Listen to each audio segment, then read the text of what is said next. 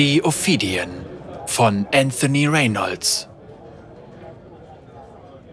Nee, nee, der Platz ist noch frei.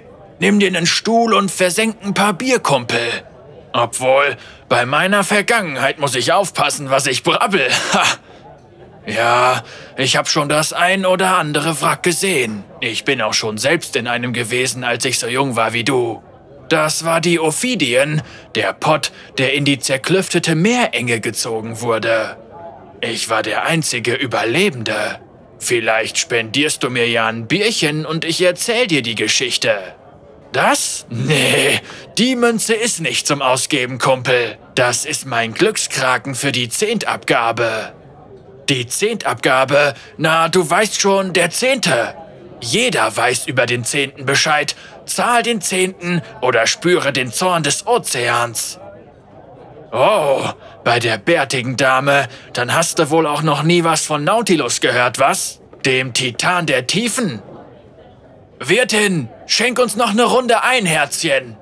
Das ist eine Geschichte, die geht nur mit nem Bier über die Lippen und mein Freund hier gibt einen aus. Ah, das ist das gute Zeug. Ist beinahe 30 Jahre her, ich kam grad von der Jagd. Ich war Harpunia, der Beste der ganzen Schlachterflotte. Wir hatten einen gewaltigen Beilflossen-Leviathan geholt, einen riesen Mistvieh und schleppten das Drum zum Hafen zurück. Es war kurz vor Sonnenaufgang. Die Lichter von Bilgewasser flimmerten in der Ferne und zwinkerten uns zu. Messerfische und Berserkerhaie waren uns auf den Fersen, die Beilflosse blutete ungeniert ins Wasser.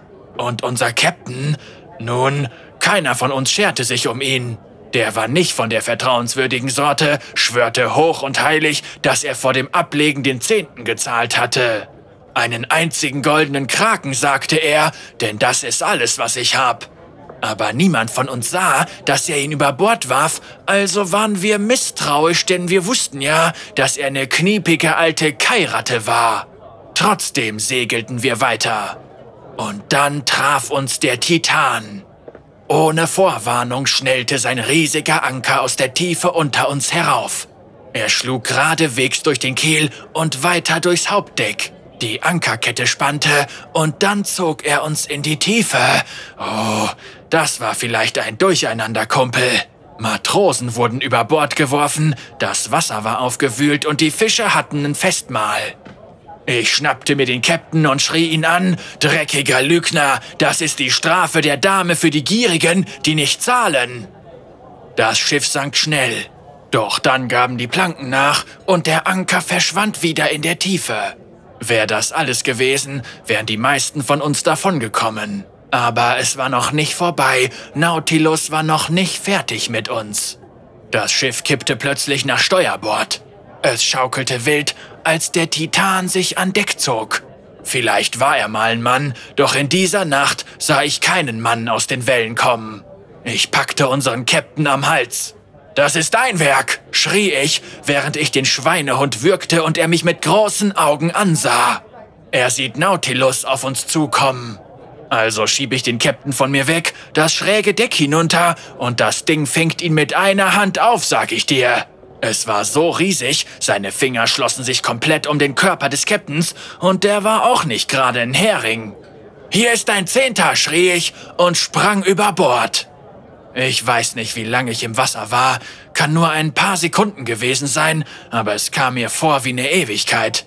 Aber die Haie haben mich nicht erwischt, Mutter aller Seeschlangen sei Dank. Ich habe mich auf eine der Steinspitzen draußen in der Meerenge gezogen und zugesehen, wie die Ophidien unterging. Nautilus hielt den Captain fest, der sich wie ein Wurm drehte und wand, aber aus dem Griff des Ungeheuers gab es kein Entkommen, nicht? Der Titan stand einfach nur da, bewegungslos wie eine Statue. Ich sah zu, wie sie in die Dunkelheit der Tiefe versanken. Warum er mich verschont hat? Weiß nicht so genau.